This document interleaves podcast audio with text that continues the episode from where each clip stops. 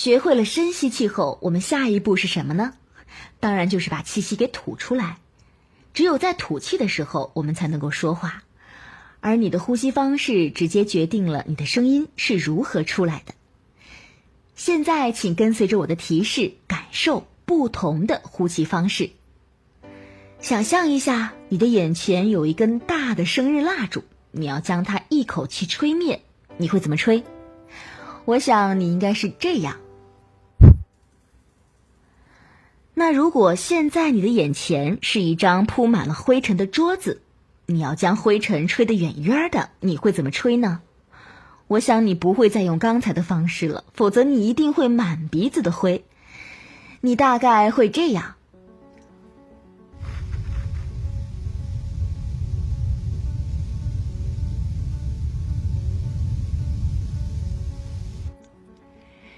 这口气息均匀、持久又稳定，仿佛一个小气柱，把灰尘都赶得远远的。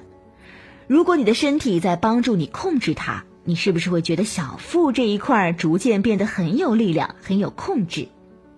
对了，这就是我们要寻找的吐气的感觉。试想一下，如果把吹蜡烛的那种气息方式用来说话，会是什么感觉呢？走啊，吃饭去。哎，我跟你说个事儿。你看，是不是江湖气息变得特别浓郁，虎头蛇尾，哪里还有什么优雅一说？而如果我们的气息是像吹灰这样的出来，再把我们说话的声音站在这口气上，就会像现在这样，又稳又优雅。你不会听出那种毛毛躁躁、慌乱急促的感觉。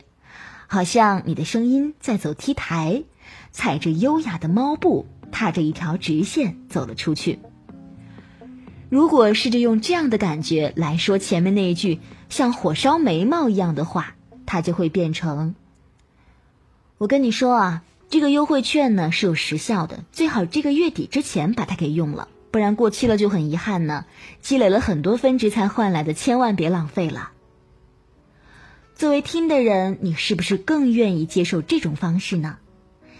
你看，这个声音因为气息的关系，变得不再那么冲，不再那么尖高，语速也获得了控制。很多时候，我们会觉得自己驾驭不了语速，越说越快，越说越乱。其实是因为你没有把你的气息控制好。如果能像刚才演示的吹灰那样，借助腹部的控制力。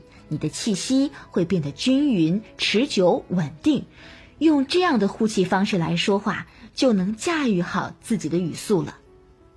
因此，大家平时可以多做这样的优雅呼吸训练，就称它为“呵气如兰”呼吸法，像闻花香一样吸进优雅芬芳的气息，注意双肩不上抬，腹部膨胀，再把这口香气均匀的吐出来。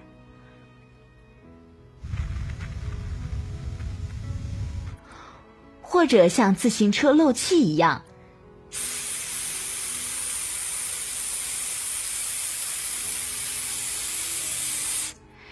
让它非常的稳定，逐渐去感受腹部控制的力量。